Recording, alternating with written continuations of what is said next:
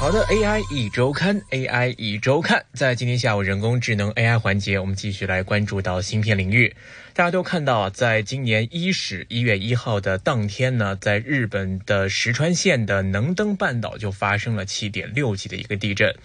地震影响很大，波及到像福井县、石川县、富山县、新泻县等等地方。而且看到很多日本地方的一些道路啊、桥梁啊这些基础设施呢，都受到了一定的损害。而且呢，这个地震的影响，它不光是说影响到可能像零售啊、服务啊、运输啊，或者是旅游业啊这些，其实呢，对于这个在日本的半导体企业来说，也带来了非常重大的一个影响。尤其啊，看到日本呢，它是作为一个全球半导体材料和半导体设备的一个重镇。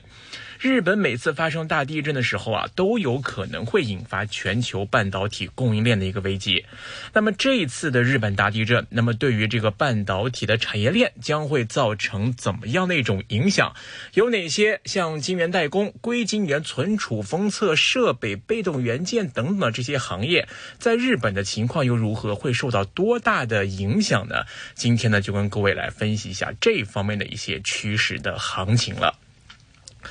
首先呢，我们看在晶圆代工方面，确实在地震发生之后啊，很多人都看到的一些代工方面的情况呢，都出现了一定程度的一个减产。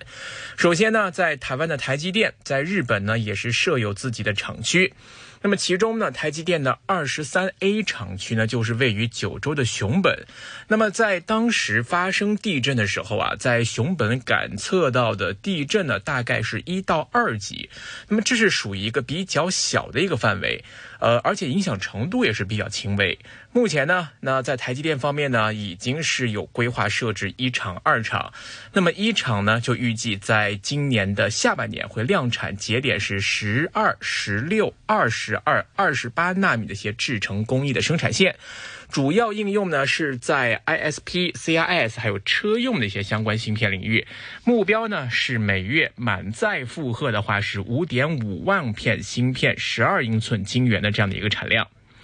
而另外呢，在台湾的联电呢，在日本的三重县也有类似的这样的一个规模的厂区。他们的十二寸的晶圆厂 USJC 是联电在二零一九年全资收购富士通半导体的三重厂区这个重建之后成立的这样的一个生产线。那么当时呢，他们在山三重县受到的影响震度呢是四级。那么他们的这个生产线的制成节点主要是四十六十五和九十纳米。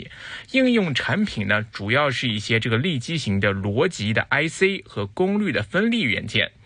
那么根据一些媒体的一些这个数据的信息啊，呃，联电在三重县的这个厂房呢，受到地震影响呢还是比较大的，产量方面呢是出现了一个明显的一个下降。那么从而带来的影响呢，可能会给这个逻辑集成电路和功率的这个分立元件的供应方面会带来一定的一个问题。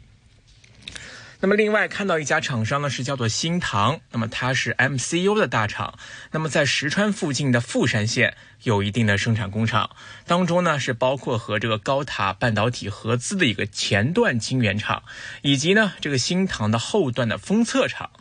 那么这个 TPSCO 的前端晶圆厂呢，主要是用来生产一些车用芯片的，还有一些产品呢会涵盖像射频啊、高性能模拟啊、整合式的电源管理啊，还有一些图像传感器啊等等的芯片，制程呢也是在四十五纳米及以上，同时呢，他们自己也有封装和一些测试的服务。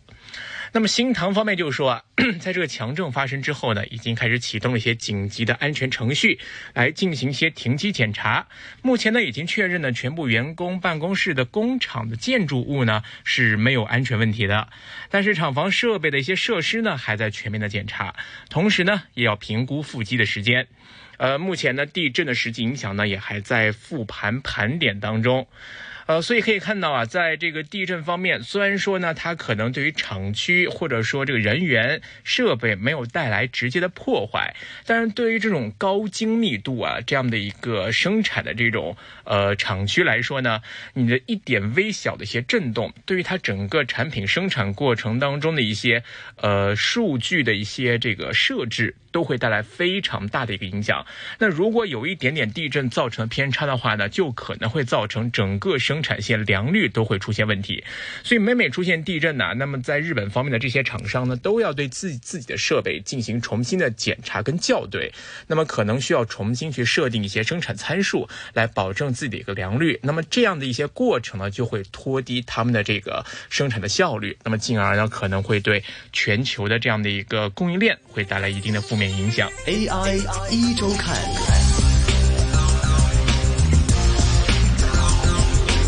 另外呢，我们看到，其实除了刚才说的几家之外呢，有的晶圆厂的问题可能会更严重一些，甚至呢会出现一些停工的一个情况。那么环球晶呢，它是全球第三大的半导体硅晶圆厂的。呃，它有两座厂区呢，是在这次强震的震央石川县附近的这个新泻县。那么包括呢，位于他们的这个北浦原郡的这个圣龙町的新泻厂，还有一些呢是位于这个岩川郡的一些呃关川厂。那么公司方面已经证实啊，位于这个震央附近的厂区呢，已经受到了一些影响。那么对于震动比较敏感的一些设备呢，目前呢都是处在一个停工的状态。主要呢还是要观察这个余震，哎，是不是有减缓？那么对于震动比较不敏感的设备呢，当然可以没有关系，可以陆续开始复工。但是呢，呃，一方面还是要关注余震有没有影响，而另外一方面呢，对于一些震动比较敏感的设备呢，还是要处于一个重新的一个调教的过程。而另外呢，像包括信越呀、高塔半导体啊，甚至像东芝啊，他们在石川县的西南部呢，其实也都是有自己的这个工厂的。那么当中呢，也包括一些六英寸跟八英寸的这样一些尺寸晶圆的生产线，还有呢，包括十二英寸的工厂呢，也是即将在今年上半年就要完工投产了。目前呢，这个东芝方面呢，他们已经停止了自己在加贺工厂的一处这个设施的运转，而加贺的这个工厂呢，其实正正呢就是功率半导体的一个主要。的生产的枢纽，而且目前来看啊，他们也没有决定什么时候呢会开始进行重新的生产运作。那么在封测方面似乎好一点，那么影响呢似乎是相对会比较有限一些。比如说像历城日本厂，那么他们的这个厂房呢是位于日本的九州熊本县，那么距离这个震央呢是比较远，所以呢影响相对有限。而台湾的日月光呢，他们的封测厂呢是在高田市，震度感受到呢是四级。但是呢，由于他们的这个主要的封测的产能呢都是位于台湾，所以呢，对于在日本，即便说有厂，但就这次地震而言，并没有受到太大的这个影响。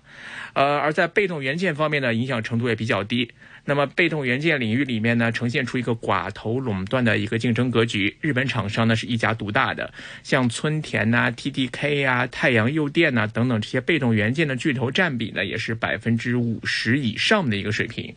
呃，目前呢，这些厂商基本上都没有受到太大的影响，包括存储厂商方面。像 NAND 啊、DRAM 啊这些日本生产的占比呢，大概也就是百分之三十到百分之六这样的一些水平。呃，生产方面呢，在全球供应当中的比重相对来说没有那么高，而且呢，在他们的这个生产呃所在地呢，感受到震度呢，普遍就是一级到两级附近的水平，所以呢，对于产能影响也没有特别大。所以预期呢，对于全球的这个存储芯片的影响呢，相对会没有那么高。所以整体来看呢，在芯片领域当中啊，尤其是一些产能比较集中的地区，地震对他们来说是一个非常值得关注、敏感的一个问题，因为这些都是牵涉到一些高精密的一些生产制程工艺。就是因为这样的一个特点呢，令到半导体的生产啊，对于这个振动环境的控制要求非常高。尤其呢，像我们说光刻机，它的光刻、它的刻蚀、它的这个离子注入等等这些程序啊，半导体的制造程序啊，小型的振动都有可能。会导致整个产线上晶圆的这个良率出现一个大幅度的下降。那么中大型的震动呢，甚至可能会破坏制造设备的一些细微的环节。那么严重的可能需要修复设备。那么产线呢，即便说这个设备修复完成之后，也要重新的进行调试等等过程之后，才能够来恢复生产。而且呢，基于这个半导体的这个工艺特性啊，往往在停产之后呢，恢复生产必须要重新的来设置生产参数，因此呢，停产之前还没有能够生产完成的产品呢，可能就会全部要废弃，因为你要保持保持一个统一的一个生产结果，即便说是一点点生产参数的变化带来了一些细微的。这个不同，都可能会影响到这些晶圆芯片在未来实际的这个供应下游的这个应用方面。所以呢，这就可能会给企业带来很大的一个损失。所以呢，这些地震导致的一些生产线方面的问题，可能呢会加剧市场上的一些缺货的状况，进而呢会导致价格出现一个飞涨的一个情况。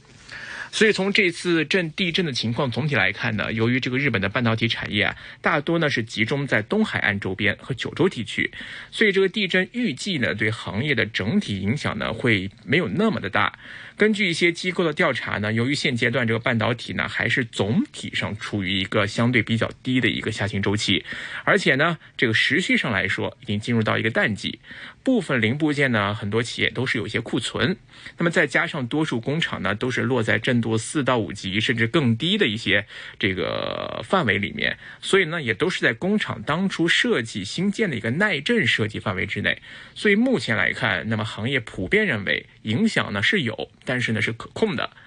不过呢我们也看到啊，地震可能会交通构成一些影响。那么半导体你产出之后呢，出货量啊、运输啊，你还是要依赖一些公共交通的嘛。那么在日本方面呢，目前呢公路、铁路、海运还有航空运输方面的中断影响呢，也可能会限制到一些这个整个芯片供应链当中一些运输的问题，也是值得大家关注的。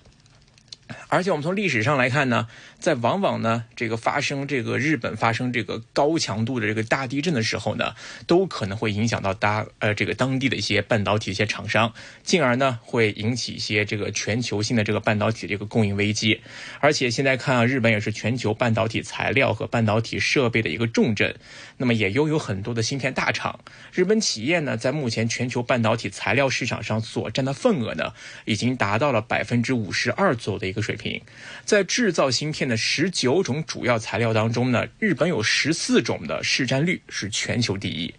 那么在半导体的设备方面呢，全球 TOP 十五的半导体设备厂商呢，当中有七家都是来自于日本。其中呢，日本的尼康和佳能呢，还是仅次于阿斯麦尔的一个全球前三大的光刻机供应商的另两位。所以可以看到，整个日本在芯片行业当中呢，是占据着非常主导的一个重要的一个地位。那么它的这个整个芯片产业受到的一点点影响，都可能会对环球带来很大的一个冲击。而且大家也看到，日本确实是一个地震多发国。那么针对地质灾害方面呢，目前看还是有比较丰富的应急管理经验。所以呢，大。大家普遍预计呢，涉及到半导体产品市场，短期内可能会有一定的冲击，但是预期呢，影响不会太久。那么资本市场可能经过一段时间的消化之后，应该还是会回归到一个平静理性的一个状态了。好的，今天啊，关于这个日本地震方面啊，对于这个日本的芯片供应链乃至对全球供应链带的一个影响分析呢，先来到这边。感谢各位的收听，我们下期节目时间再会，拜拜。